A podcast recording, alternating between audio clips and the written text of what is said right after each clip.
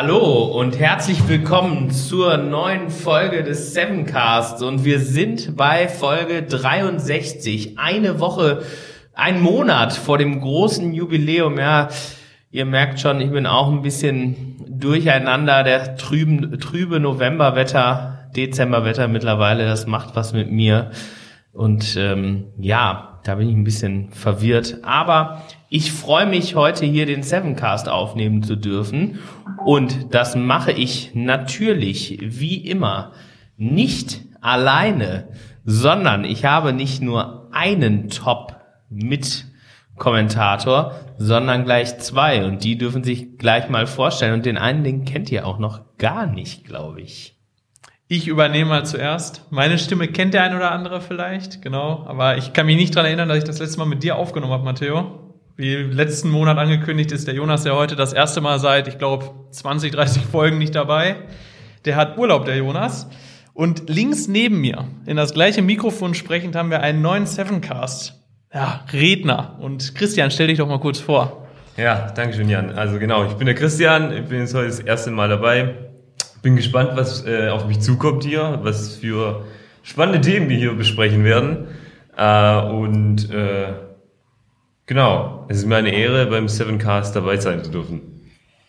Ja, wir freuen uns auch, dass du heute hier mit dabei bist und ein bisschen ähm, ja rumschwäbelst, sage ich jetzt mal. Ja. Du hast ja einen doch einen anderen Akzent als wir hier im äh, Kohlenpott und ähm, ja, ich bin gespannt auch auf deine ähm, Einschätzung zur Informationssicherheit diesem Monat und allem, was wir so rausgesucht haben. Aber wie geht's euch denn? Ist alles in Ordnung? Was macht das Novemberwetter mit euch, um das nochmal aufzugreifen vom Anfang? Also mit mir jetzt direkt nicht so richtig viel. Ich meine, aktuell ist es so, dass man losfährt, wenn es dunkel ist und wieder nach Hause kommt, wenn es dunkel ist, aber das ist ja jedes Jahr in dieser Jahreszeit so.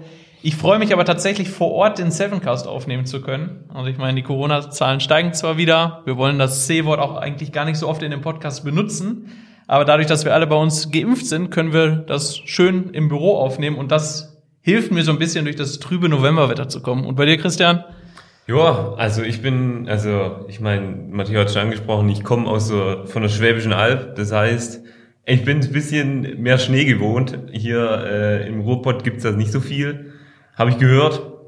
Aber ich bin eigentlich äh, ein Winterkind, deswegen macht mir das nicht so viel aus dass es so dunkel und äh, kalt ist. Ich genieße das eher. Da kann man sich schön gemütlich machen jetzt in der Adventszeit. Genau. Sehr gut. Ja, Schnee im Ruhrgebiet ist immer schwierig, ist kurz da und dann ist alles grau und matschig. Naja, das wirst du ja dann auch noch erleben, sicherlich. Ähm, vielleicht schneit's ja irgendwann. Ja, aber wollen wir weg vom Wetter hin zu einer Ankündigung, glaube ich, die steht jetzt an, ne? nämlich die Jubiläumsfolge, die 64. Folge, die verschiebt sich vermutlich um eine Woche, weil eigentlich wären wir, glaube ich, am 4.1., 3.1. müsste die erscheinen. Ähm, genau, da sind wir aber irgendwie zwischen den Jahren wahrscheinlich nicht in der Lage aufzunehmen. Ähm, deswegen verschiebt sich die eine Woche nach hinten, dass wir im neuen Jahr aufnehmen. Dann ja, ist auch die Sektlaune so ein bisschen besser, sage ich jetzt mal so bei mir ist das neue Jahr dann immer etwas leicht, leichtfüßiger als das Ende vom letzten Jahr.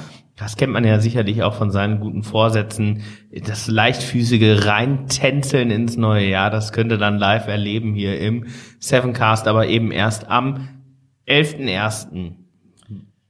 Ganz genau. Du hast so Fragen formulierend. Wir haben es hier genau jetzt, damit es genau gefestigt ist und man sich rot im Kalender einstreichen kann. Am 11.01. wird die Folge erscheinen. Das ist dann der zweite Dienstag im neuen Jahr.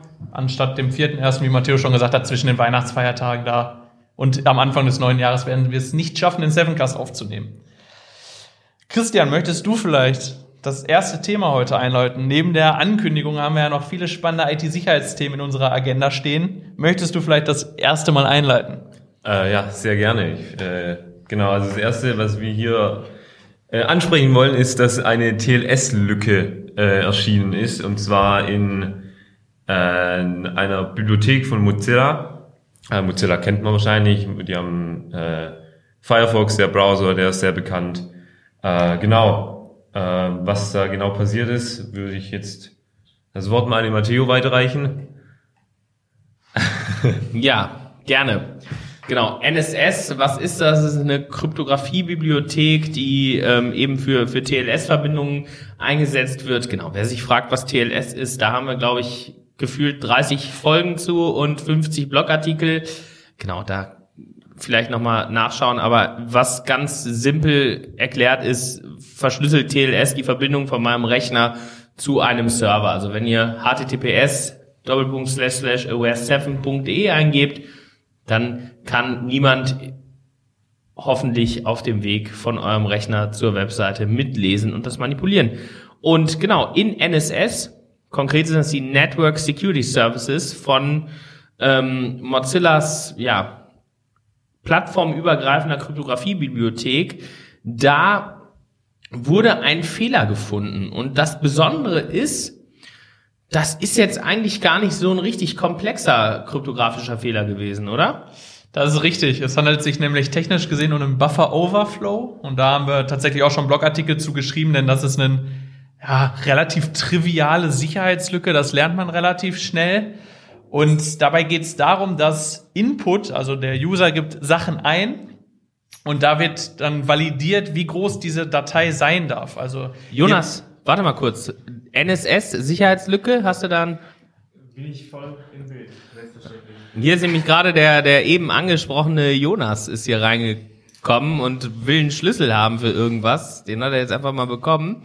Und äh, da habe ich jetzt gedacht, wir fragen ihn mal eben nach seiner fachmännischen Meinung.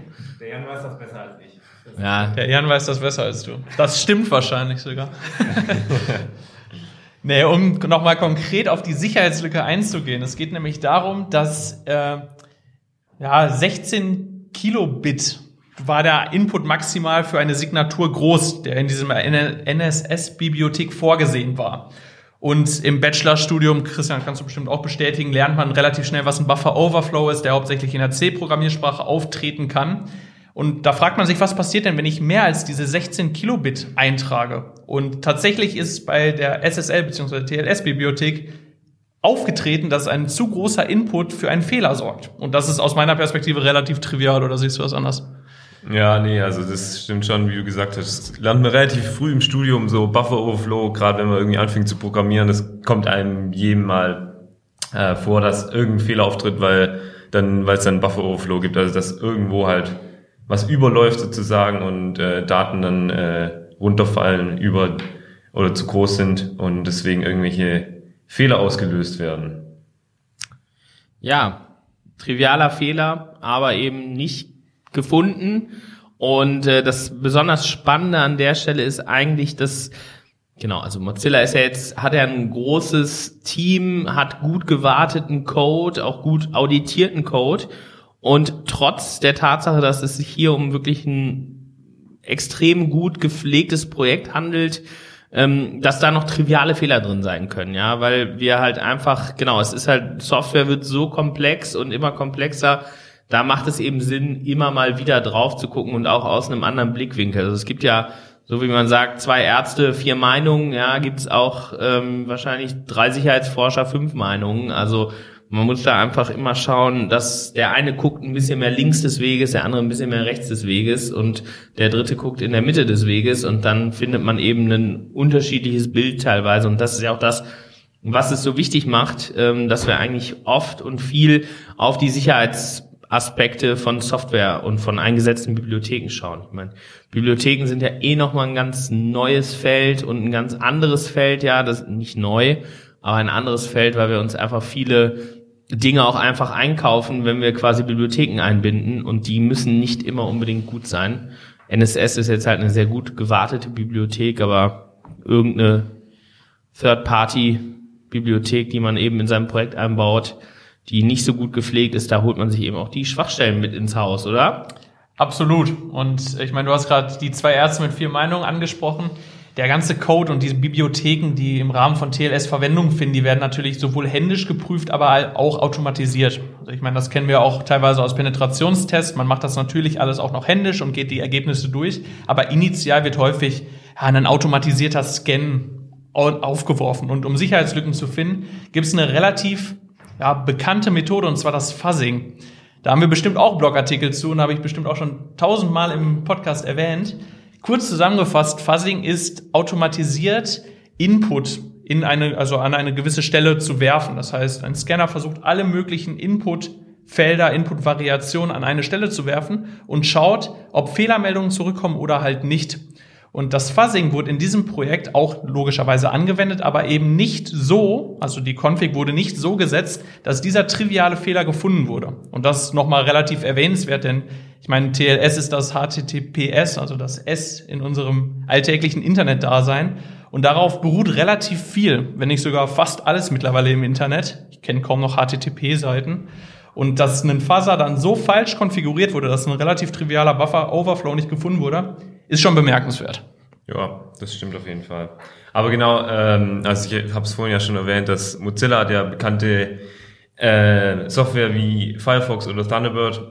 Da gab es jetzt tatsächlich dann nicht so äh, große Probleme, da konnte Schlimmeres verhindert werden, weil es noch ähm, eine Bibliothek gab, die dann diese Validierung, äh, eine Validierung eingebaut hatte, die damit Schlimmeres verhindert werden konnte. Äh, aber natürlich gibt es halt von Mozilla auch andere Projekte, wo dann halt, wo es dann äh, eher kritisch war, diese Schwachstelle. Sehr gut. Ja. Das hast du gut zusammengefasst. Also Danke. ja, wir müssen einfach hier schauen, ne, dass wir einfach Software immer gut warten und ähm, einfach entsprechend ja Fuzzing auch immer wieder neu parametris parametrisieren ähm, und vielleicht auch immer eben einmal links, einmal rechts des Weges gucken, damit wir da eben auch die entsprechenden ja Schwachstellen finden. Wenn nämlich eine Schwachstelle in so einer Software drin ist, ja, dann kann das natürlich verschiedenste Auswirkungen haben. Zum Beispiel kann das zu Datenlecks führen. Und ähm, später haben wir noch ODaddy, aber jetzt geht's um GoDaddy. GoDaddy ist ein US-amerikanischer Hosting-Provider, oder Jan? Ganz genau. Und die Überleitung ist perfekt. Das muss ich mal kurz anmerken. Ich bin geflasht von der Überleitung. Habe ich mit Jonas nie so hingekriegt. Äh, bei GoDaddy ist nämlich eine Datenpanne vor nicht allzu langer Zeit passiert. Und zwar sind 1,2 Millionen WordPress-Kunden betroffen von dieser Datenpanne. Und das klingt schlimm, ist auch schlimm, vor allem für die Nutzer, die ihr initiales Passwort nicht geändert haben. Denn, also die Zuhörer, die schon mal einen WordPress-Instanz aufgesetzt haben, die wissen es bestimmt, dass am Anfang ein Admin-Account ja, erstellt ist und das ist der initiale Account, mit dem man sich das WordPress aufbauen kann. Und dieser Account wird automatisiert angelegt und enthält ein einmaliges Passwort. Und dieses Passwort wird dann von dem Hoster, in diesem Fall von GoDaddy, dem Nutzer bereitgestellt für den initialen Login und die weitere ja, Konfiguration. Und im Rahmen der Datenpanne sind E-Mail-Adressen und diese initialen Admin-Passwörter geleakt worden. Das heißt, alle 1,2 Millionen Kunden, die ihr initiales Admin-Passwort nicht geändert haben und wo es immer noch aktiv ist, haben das Problem, dass deren E-Mail und das Passwort im Klartext in einem Datenleak vorhanden ist und somit theoretisch jeder Zugriff drauf haben könnte, der Zugriff auf diesen Daten, auf diese Datenpanne hat. Kennst du GoDaddy, Christian? Ja, tatsächlich nicht. Das habe ich jetzt heute auch zum ersten Mal gehört. WordPress kennt man ja schon eher, aber ähm, genau, also GoDaddy ist ja, soweit ich das verstanden habe, einfach ein äh, Hosting-Dienst, äh, wo dann halt WordPress ihre äh, ja, ihre Dienste hostet. genau. Aber was ich auch noch krass fand, ist halt, dass ähm, diese Hacker, die dann diesen Datenleak verursacht haben sozusagen oder wo es dann rauskam, die sind da waren ja schon sehr lange in diesem System. Also äh, der Vorfall wurde am 17. November entdeckt, aber äh, es hat sich herausgestellt, dass die Sicherheitslücke erstmals am 6. September aufgetreten ist. Das heißt, es waren dann äh, drei Monate, zwei Monate, drei Monate, Zwei Monate. Zwei Monate, ja. Also zwei Monate waren da die, die Angreifer in dem System oder in, und haben da äh, Daten abgezogen. Äh, das ist natürlich schon eine sehr lange Zeit, aber ist es kommt natürlich auch, also ist ja meistens so, dass äh, solche Angriffe erst später entdeckt werden. Oder zu spät dann. Ja, genau. Also viele Aufbereitungen von solchen Sicherheits, Sicherheitsangriffen, genau, zeigen ja, dass die Angreifer häufig schon viele Monate oder zumindest viele Wochen in den Systemen vorherrschen. Also ich meine, wenn ich Zugriff auf ein System habe, schaue ich mich dort erstmal um, versuche nicht entlarvt zu werden, versuche viele interessante Informationen abzugreifen. bis ich dann wirklich mal den Angriff durchführen kann. Und ich meine, die Stadt Witten ist ja, oder die Gemeinde Witten ist ja ein super Beispiel dafür. Wenn ich wirklich mich lange Zeit in so einem System befinde und viele Informationen sammle, kann ich auch extrem großen Schaden anrichten. Und das hat man bei GoDaddy jetzt auch gesehen. Ich meine, 1,2 Millionen Dateien oder beziehungsweise ja, Credentials ist ja schon eine enorme Summe. Ich bin jetzt mal Advocatus Diaboli und sage, was glaubt ihr denn, wie lange dauert das denn im Schnitt sonst, bis so ein Datenleck erkannt wird? Also es gibt aus 2020 einen IBM-Report, der das mal versucht zu quantifizieren. Also ihr habt jetzt gerade gesagt, es hat lange gedauert mit den 29 Tagen. Ähm, was ist es denn, was schätzt ihr denn, wie lang das im Durchschnitt ist? Also wie lange dauert es im Durchschnitt, wenn eine Firma gebreached wird? IBM hat das weltweit untersucht, meine ich. Wie ist da der Schnitt? Was schätzt ihr? Möchtest du vorlegen, Christian? Ähm, ja, also ich, ich habe jetzt keine wirklichen Anhaltspunkte, aber ich. Wer von euch besser ist, kriegt einen Taxiteller. Oha, okay. ähm, ja, ich sag jetzt mal zwei Monate. Zwei Monate? Okay. Ich habe den IBM-Report gelesen, also ja, zumindest ey. überflogen, aber ich, ich, ich kenne die Zahlen nicht mehr. Und das war deutlich länger, als ich dachte, deswegen würde ich über die zwei Monate okay, gehen. Ich sage jetzt nicht zwei Monate und einen Tag, weil das total doof wäre. Ich sage drei Monate. 220 Tage, das kannst du jetzt mal in Monaten umrechnen. Mehr als, also ich kriege den Taxiteller. Ja. Schnell errechnet. Okay, das ist sehr lang. Erste Schätzung, ja, der Taschenrechner, der, der muss noch hochfahren.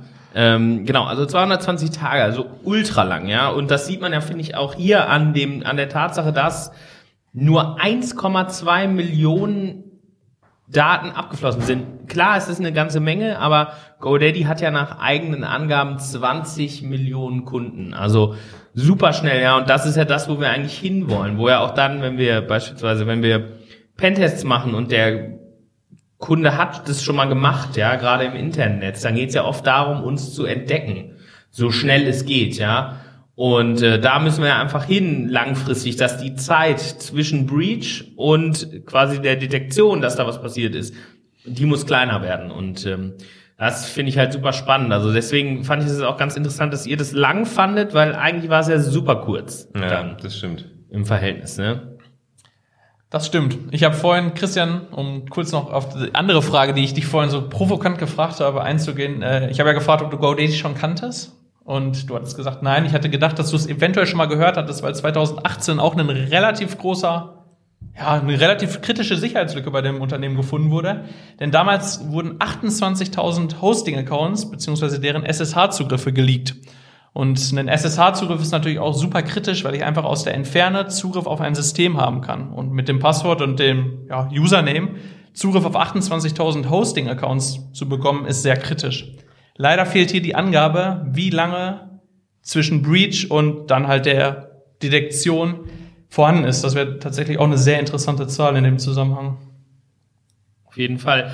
Was, was, was noch, was noch interessant ist, ist, dass GoDaddy das der SEC, also der Börsenaufsicht gemeldet hat. Also, genau, GoDaddy ist ja eine, eine Incorporate in, in, in den USA also eine Inc. Und äh, der, der CISO musste das der SEC melden, weil das eben eventuell Auswirkungen auf den, also man macht ja Quarterly Reports und da wird auch geforecastet, was passiert im nächsten Monat und es war eben nicht drin, deswegen muss es jetzt eben nachreportet werden.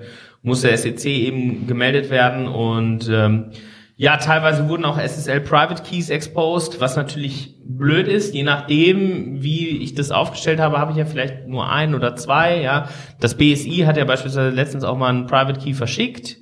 Ähm, zwar nicht für SSL, sondern für für PGP, aber man sieht ja, so ein Private Key sollte auch wirklich private sein, ja. Und äh, das ist auch so ein bisschen das große Thema, was man so Public-Private Key Schemes vorwirft, ist ja, dass ich darauf mich verlassen muss, dass der Nutzer den Schlüssel wirklich privat hält oder dass dieser Schlüssel wirklich privat bleibt. Und ähm, ja, das ist in dem Fall hier eben teilweise nicht so. Und da muss man eben schauen, wie man damit jetzt umgeht. Aber das fand ich auch noch ganz spannend. Also das Webhosting hat jetzt der SEC eben gemeldet, der Börsenaufsicht in Amerika quasi, ja, wir hatten hier ein Incident. Ähm, ja, das ist ja schon interessant. Das wäre vor, vor drei, vier Jahren eben wahrscheinlich noch nicht so gewesen.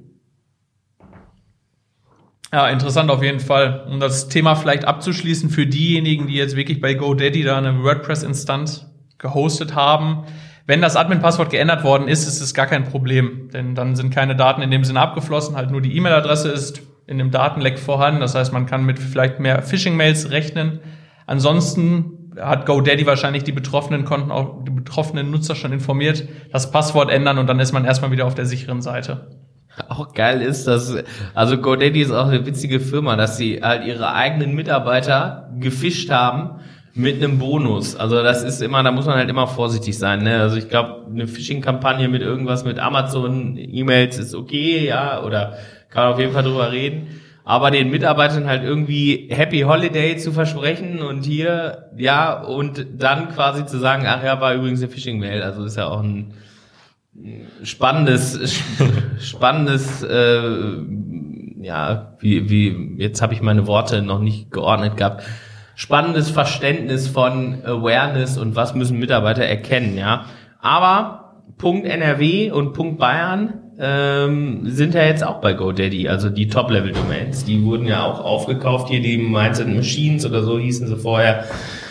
Also von daher GoDaddy spannendes äh, Feld und sollte man kennen. Spätestens jetzt kennt man es, wenn man das hier gehört hat, würde ich sagen, oder? Ja, auf jeden Fall. Also das kann ich jetzt auch von mir behaupten, dass ich jetzt mehr Ahnung davon habe. Sehr gut. Das ist doch gut, ja. Genau. Mehr Ahnung ist ja immer gut. Und wo kriegt man Ahnung, indem man einfach ähm, ja Dinge liest meistens oder Dinge sich anhört. Und äh, eine Sache, die die man jetzt lesen kann seit diesem Mittwoch, letztem Mittwoch, wir sind ja eine Woche weiter, ja. Aber wie Letz- Dienstags kommt er heraus. Also am 1. Dezember. Am 1. Dezember, sehr gut, genau. Ja. Am 1. Dezember ist der neue Webalmanac erschienen vom HTTP, HTTP Archive, also HTTP Archiv, ja. Und da haben wir mitgearbeitet. Und der HTTP Web, der Webalmanac ist ein super spannendes Dokument. Der versucht so ein bisschen abzubilden, wie der aktuelle Status des Internets ist. Wir haben dafür 8,2 Millionen Webseiten getestet und insgesamt ungefähr 40 Terabyte Daten ausgewertet. Und ähm, wir haben halt am, ähm, wir haben am Security Chapter mitgewirkt. Also das spannt wirklich einmal die, das ganze Feld der, des, des Internets auf. Also es geht um ähm, es geht um Seiteninhalt, es geht um User Experience, um den Content, der veröffentlicht wird, um die Verteilung von Inhalten. Also wirklich um alles Mögliche und ein kleiner Teil ist eben der, der Teil Security. Privacy gibt's auch noch und wir haben eben am Security Chapter mitgewirkt und das ist ein wirklich spannendes Ding. Absolut. Also es sind insgesamt 112 Mitarbeiter beziehungsweise Contributors. Du bist einer davon, bist auch namentlich erwähnt. Es gibt noch ein paar, oder ich habe jetzt zumindest gerade einen gefunden, der vom Institut für Internetsicherheit mitgewirkt hat. Daraus, also das Institut für Internetsicherheit haben wir auch schon des häufigeren erwähnt, da viele Mitarbeiter den Masterstudiengang beim Institut abgelegt haben. Und ansonsten lohnt es sich auf jeden Fall mal eine, einen Blick auf diese Almanac-Seite zu werfen. Also die URL lautet almanac.httparchiv.org und ist eine relativ übersichtliche Seite. Also da kann man sich gut durchklicken. Man sieht oben rechts die Table of Contents mit dem Security-Part, den Matteo soeben angesprochen hat, das Chapter 12.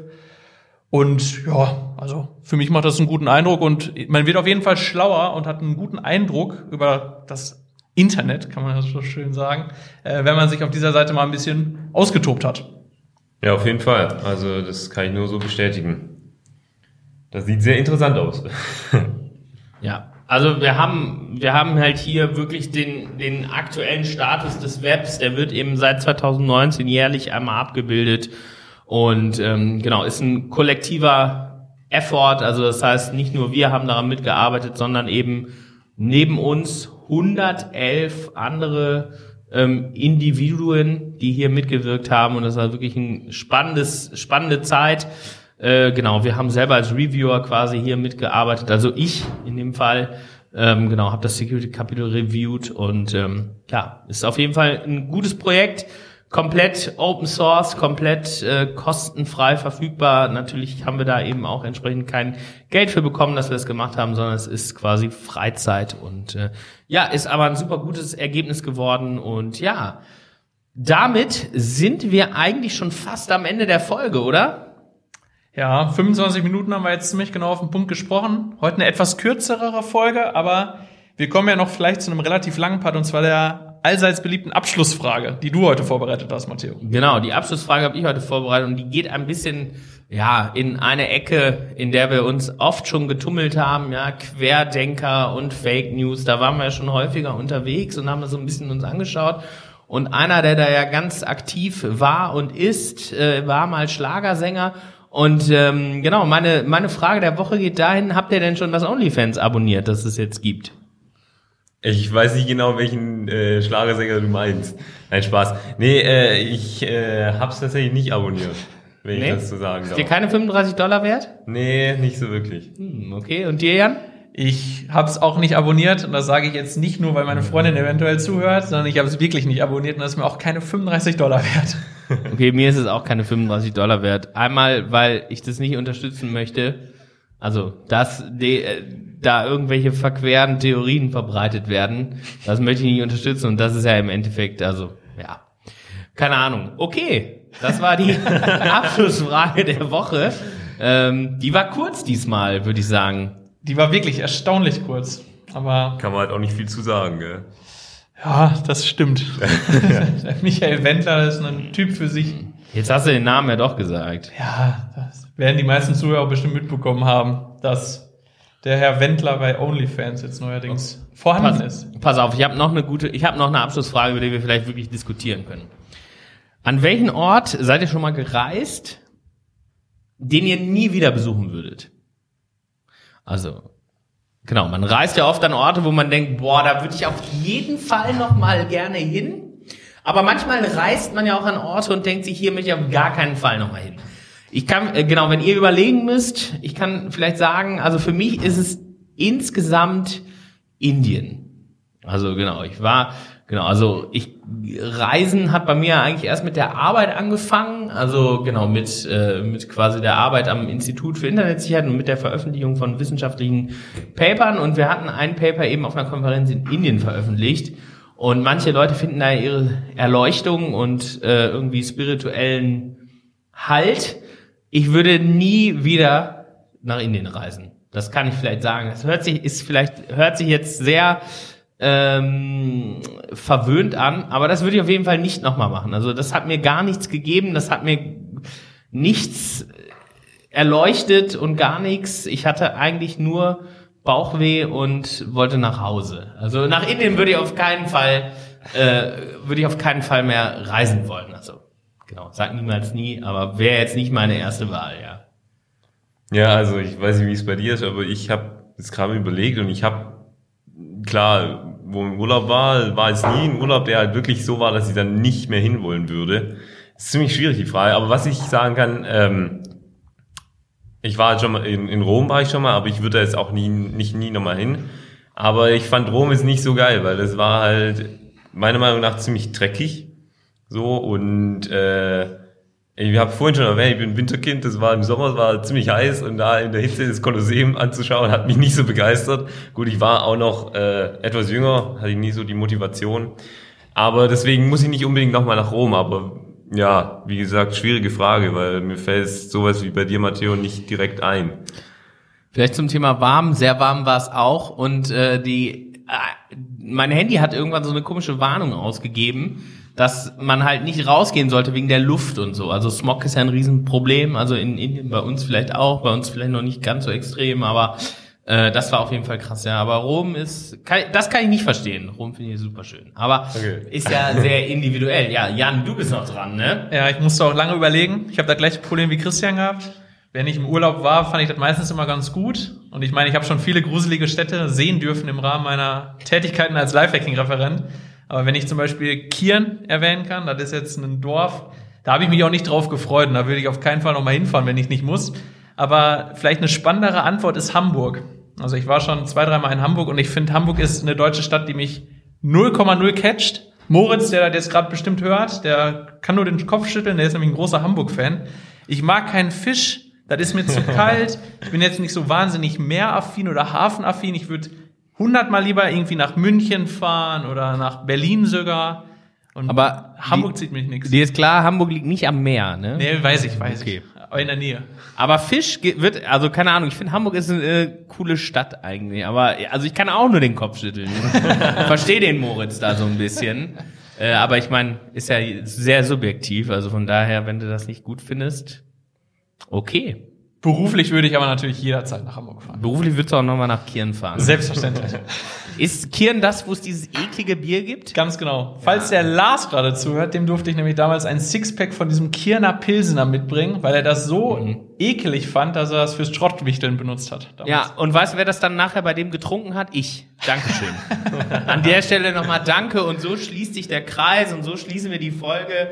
Ja, schöne Grüße an Lars, Moritz und wie sie alle heißen. Grüße an Kirn und an euer Bier, das schmeckt nicht.